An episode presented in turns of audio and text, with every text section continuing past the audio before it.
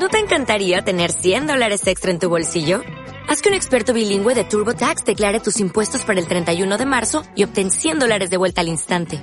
Porque no importa cuáles hayan sido tus logros del año pasado, TurboTax hace que cuenten.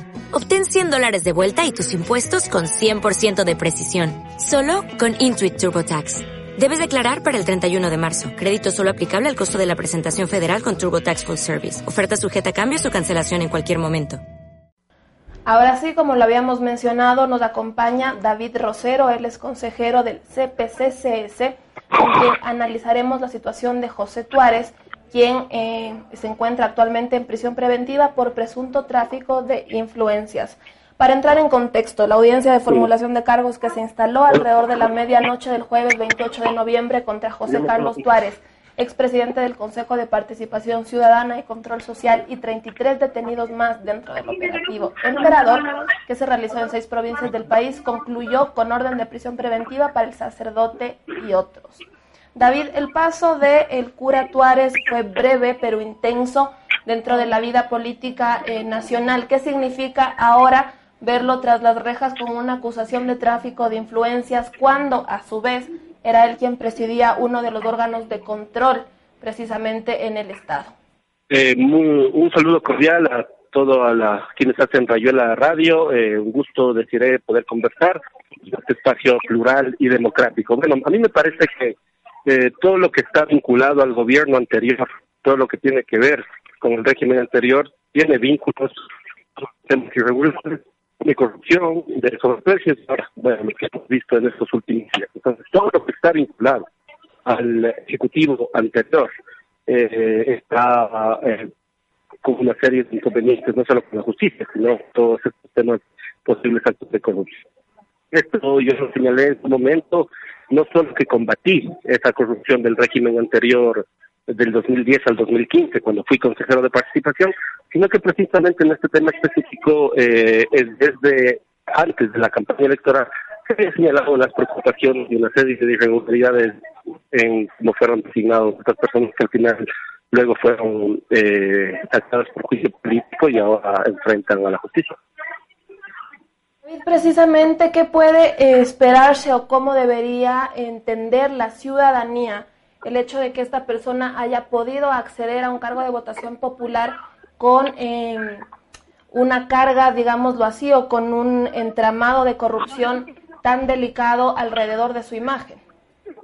Bueno, básicamente tiene que ver con la falta de control en el Consejo Nacional Electoral, pero también a lo que tiene que ver a los sistemas informáticos, a los sistemas de control, que es siguen siendo los mismos eh, que en el régimen anterior, es decir, todo el sistema, en el Consejo Nacional Electoral, el sistema informático, tema de control, eh, eh, siguen siendo los mismos instrumentos. Y en ese sentido es necesario hacer una valoración también. Eh, el Consejo Transitorio, dirigido por Julio César Trujillo, cortó las cabezas de las altas autoridades del gobierno anterior, que entraron por la ventana, que fueron denunciados por mi persona también pero los mandos medios, mandos técnicos, mandos operativos siguen todavía parasitando el Estado en diferentes funciones del Estado. Y ahí obviamente se dan este tipo de situaciones, ¿no? David, precisamente en este caso vemos viciado por una parte el proceso del CNE, el momento de revisar precisamente eh, los antecedentes o los nexos a través de los cuales se vinculan los aspirantes a los cargos públicos y también de la propia institución como el, eh, el Consejo de Participación Ciudadana y Control Social, es decir, sobre quién recae la responsabilidad de que este tipo de personas finalmente puedan ocupar cargos públicos. Bueno, yo creo que eso es necesario que las autoridades puedan investigar. Son diferentes hechos, obviamente, que, que son muy posteriores a lo que pasó en estos días. Desde mucho tiempo atrás, eh, eh, la gran mayoría de los actores sociales y políticos se centraron en las elecciones de los gobiernos autónomos descentralizados. Y muy poca gente vio el Consejo de Participación.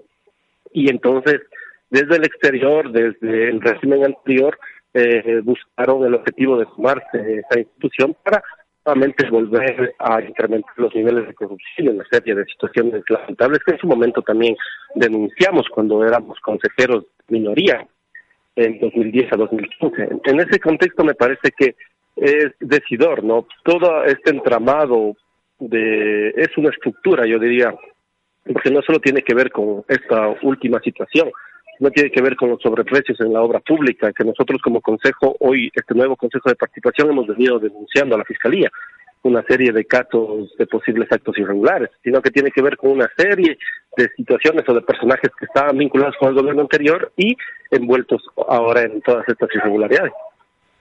David, precisamente ahora eh, de que hablamos de que no se trata eh, de un caso aislado, sino sí de un síntoma que da cuenta evidentemente de un sistema que puede estar, que puede estar viciado, que puede estar corrupto.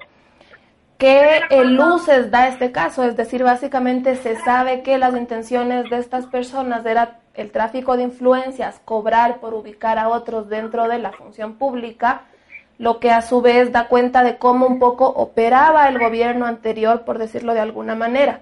Cómo desde el control, cómo desde el Consejo de Participación Ciudadana y Control Social puede hacerse, puede hacerse frente a este, a este indicio. No quede justamente como un tema eh, aislado, sino que evidentemente puedan atarse los cabos necesarios y dar con cómo operaba este sistema de ser el de varias denuncias de actos irregulares, por ejemplo, denunciamos el tema del excesivo endeudamiento público. El gobierno anterior tenía un límite de endeudamiento del 40% del Producto Interno Bruto, pero se sobrepasó esa cantidad hasta el 52%, lo que significa un exceso de deuda pública de, 50, de 12 mil millones de dólares. E, está el tema de la refinería de Esmeraldas, una repotenciación fallida, que se cotizó en 183 millones y luego pasó a costar más de 1.800 millones. Tenemos todo lo que tiene que ver con los casos emblemáticos, eh, Hidroeléctrica Manduyacu, Proyecto Pascuales Cuenca, Escuelas del Milenio, Refinería del Pacífico, reconstrucción fallida de Manaví, todos procesos del, Consejo se han presentado ante la Fiscalía y se está realizando un, proceso de seguimiento, de, de, patrocinio jurídico a todas esas causas. Entonces, todo lo que tiene que ver ya a estos otros situaciones tienen que ver con toda una estructura. Cuando fui miembro de la Comisión Nacional Anticorrupción, señalé eh, y se, hizo un cálculo, más de 35 mil millones de dólares se pierden por temas de corrupción durante el régimen anterior. Y hoy obviamente la demanda es que se agiliten los procesos en la justicia para los actos irregulares y que se pueda recuperar estos recursos. Confianza en la función pública, cómo recuperar la confianza en los distintos poderes del Estado cuando se observa de manera sistemática y constante la vinculación de autoridades en casos de corrupción? Bueno, me parece que es necesario dos elementos. Uno, el cumplimiento irrestricto a la Constitución y a la ley. Y el segundo, que tiene que ver con la participación ciudadana, el fortalecimiento de las organizaciones sociales, levantar la fiscalización y control popular que está otorgado como derecho en el artículo 204 de la Constitución, que señala el pueblo es el mandante y primer fiscalizador del poder público en ejercicio de su derecho a la participación.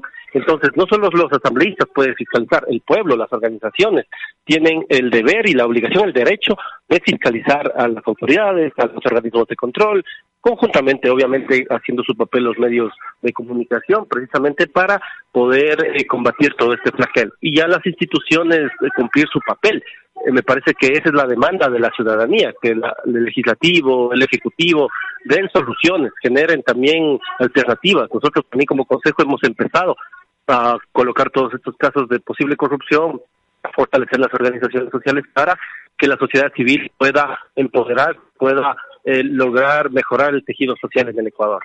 Él es David Rosero, miembro del Consejo de Participación Ciudadana y Control Social, con quien analizamos la situación de José Tuárez, expresidente del CPCCS y actualmente vinculado a un presunto tráfico de influencias. Muchísimas gracias, David, por habernos acompañado. Gracias, un buen día, José.